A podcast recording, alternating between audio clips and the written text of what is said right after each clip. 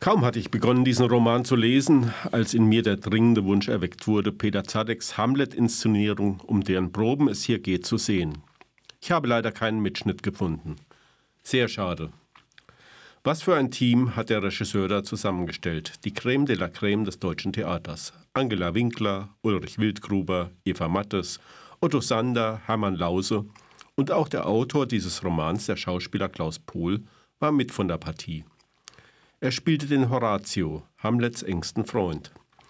Bei Shakespeare bekommt Horatio vom sterbenden Hamlet den Auftrag, berichte von meinem Schicksal.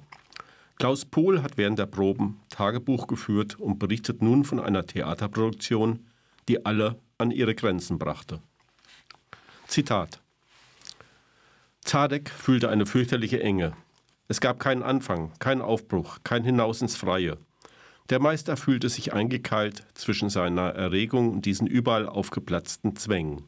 Eingekeilt zwischen alten Kähnen, festgehalten von einer gänzlich unerwarteten Anfangsflaute. Er hoffte für diesen Hamlet mit Angela Winkler noch einmal auf einen großen Erfolg. Auf Ovation, Ovationen, die ein Gegengewicht bilden sollten gegen die hämischen Kritiken, die er für Richard III. in München und in Wien kassiert hatte. Etwas weiter. Das wird die Aufführung des Jahrtausends, um die es hier geht, sagt Zadek. Und wo ist Polonius? In Essen. Ausgerechnet. Als Dr. Dittler. Es heißt doch Doolittle, jauchzte Uwe Bohm, nicht Dittler. Das weiß ich selber, Idiot. Ich bin in England zur Schule gegangen. Korrigiere mich nicht. Wie soll ich das Stück probieren, wenn mein Polonius nach Essen muss, um Dr. Dittler zu spielen? My fair lady. Es hat keinen Sinn. Hier sind lauter Dilettanten. Bärbel.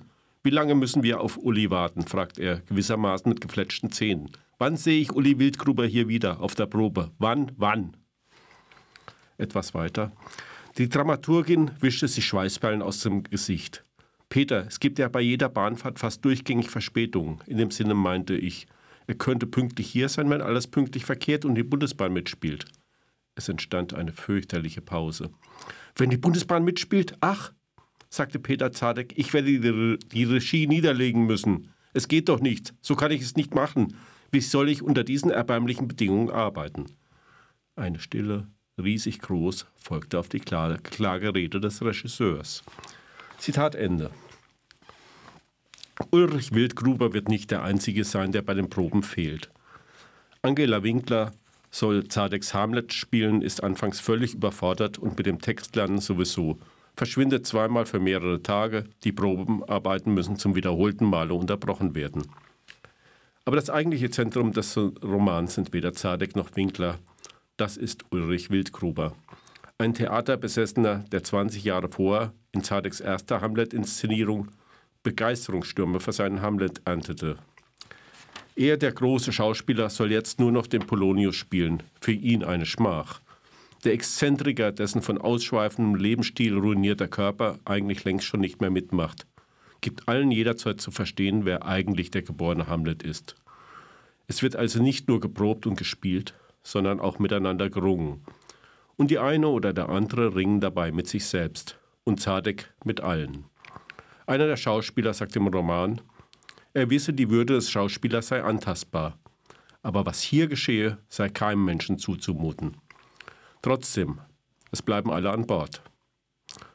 Und Zadek gelingt es, diese unglaubliche Truppe mittels Wutausbrüchen und Demütigungen einerseits, Lob und seiner Begeisterungsfähigkeit andererseits so zu dirigieren, dass er am Schluss doch über sich hinauswächst. Kein Zweifel, in Zeiten von MeToo hätte man Zadek sofort rausgeworfen. Insofern ist Pohls Roman auch ein Bericht aus einer anderen Zeit, in der die großen Zampanos wie Zadek, Kastorf oder Peimann noch schalten und walten konnten, wie sie wollten. Und wahrscheinlich wäre heute auch das eine oder andere Saufgelage des Ensembles einem anderen Gesundheitsbewusstsein zum Opfer gefallen. Aber wahrscheinlich nicht ganz, denn das Ausschweifende und Extreme der Größenwahn und der tiefe Fall sind sicher auch heute noch untrennbar mit dem Theater verbunden. Zitat. Peter Zadek machte weiter. Er war vor lauter Lebendigkeit nicht wiederzuerkennen. Sogar der steife Nacken bewegte sich jetzt wie auf einer frisch geölten Gliederpuppe. Zerren! Loslassen! Wieder zerren! Gleich wieder zerren! Reißen! Ja!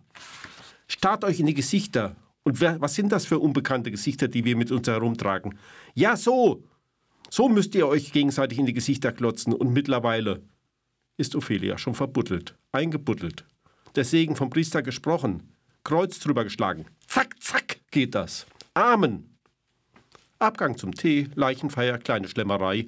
Der König Claudius hat Hunger. Er nimmt Beef Tartar.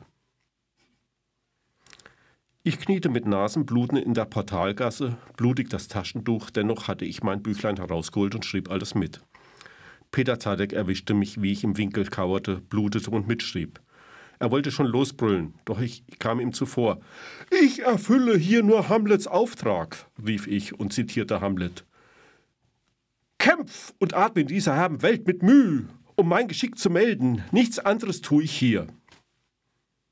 Ich streckte mein Notizbuch in die Höhe wie ein Schutzschild gegen den außer sich geratenen Regisseur. Es sind die letzten 200 Tage dieses Jahrtausends, Peter. Das schließlich auch das Jahrtausend Shakespeares gewesen ist. Es ist alles immer vorbei, sobald es passiert. Dagegen schreibe ich mein Tagebuch. Ich schreibe ein Buch gegen das Vergessen. Ich bleibe bei dem, was vor sich geht. Vieles überspringe ich, manches erfinde ich.